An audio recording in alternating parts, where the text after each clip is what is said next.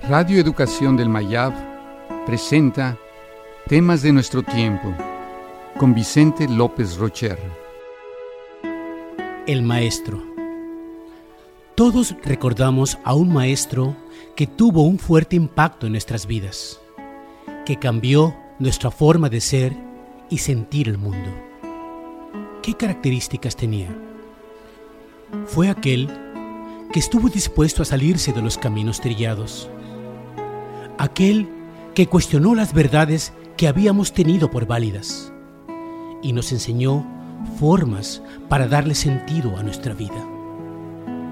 Fue aquel profesor que nos enseñó a encontrar nuestro propio camino, porque él mismo proyectaba una imagen coherente de su visión personal y de la vida. Nos enseñó la manera de mejorarnos a nosotros mismos.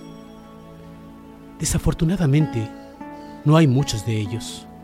Algunos solo nos entrenan para obedecer reglas y cuando demandamos más allá de lo que él sabe, cae en crisis y nos reporta a la dirección de la escuela por revoltosos.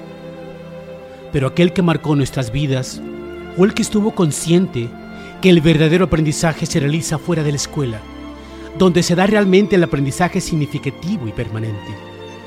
Él supo que el salón de clases era solo una pequeña parte de ese inmenso proceso. Él nos motivó a aprender porque creyó en nosotros. Nos pensó capaces de forjar nuestra propia visión del mundo.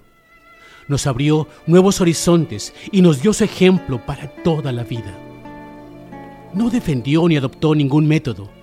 Sabía que cada persona encuentra su propia forma de aprender. Nos hizo entender que el aprender es algo profundamente personal, pero con fuerte impacto en los demás.